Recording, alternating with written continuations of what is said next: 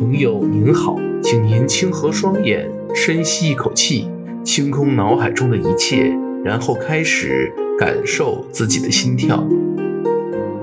朋友您好，欢迎您回到清风堂的个人空间，这里是本空间第二十七期节目的现场。很多父母啊，尤其是我们中国的父母，在孩子早年时期呀、就刻意的为他埋下潜意识恐惧的种子。美其名曰望子成龙，其实更多时候是为了方便自己能够随意管教。因为当孩子对父母形成潜意识恐惧的时候啊，他们会习惯性的服从父母的一切指令，这样父母不用花太多的口舌和心力，就可以让孩子按照自己的意愿去做事了。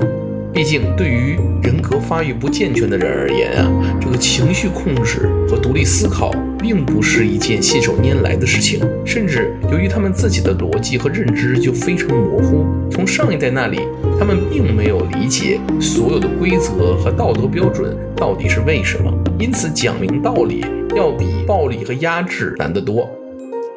打是亲，骂是爱。从上世纪八十年代这个儿童连续剧《好爸爸和坏爸爸》开始啊，后来这句话甚至成了父母给孩童们灌输的至理名言。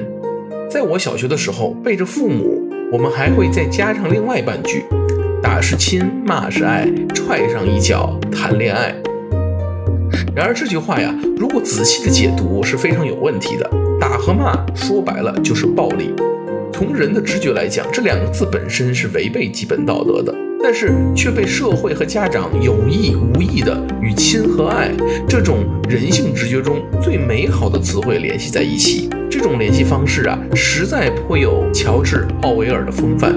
作为一个父亲，我不否认，想要和一个小朋友讲明白我们自认为正确的道理是很难的。但那正是因为对于一个无知还没有形成潜意识恐惧的人，我们必须从根本的逻辑去解读自己那些道德认知。可惜的是，我们自己并没有真正从深层去思考过这些问题。我们被自己的父母教育的观念，全都是在恐惧的心态下强压进来的。和很多父母理解不同，与孩子沟通上的不顺畅啊，不是说明孩子缺乏理解力或者道德心，真正的问题源自于我们自己。我们讲不清楚自己认可的道理到底为什么是正确的，于是曾经父母的压迫和自己内心对于这些道德本能的质疑，再加上这些痛苦的心境，又再一次被我们的孩子打开了。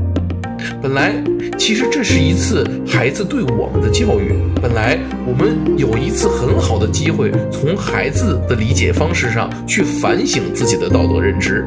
然而，大多数人啊，最终还是被自己的潜意识恐惧所驱使，习惯性的用他们父母曾经对于他们的方式去继续压迫自己的孩子。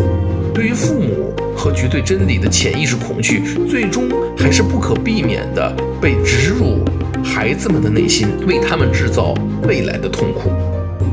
好了，今天的节目就到这里，感谢您的时间和信仰。现在，请深呼一口气，睁开您的双眼，重新开启您的意识，回到您来自的那个现实世界中去吧。愿神与您同在。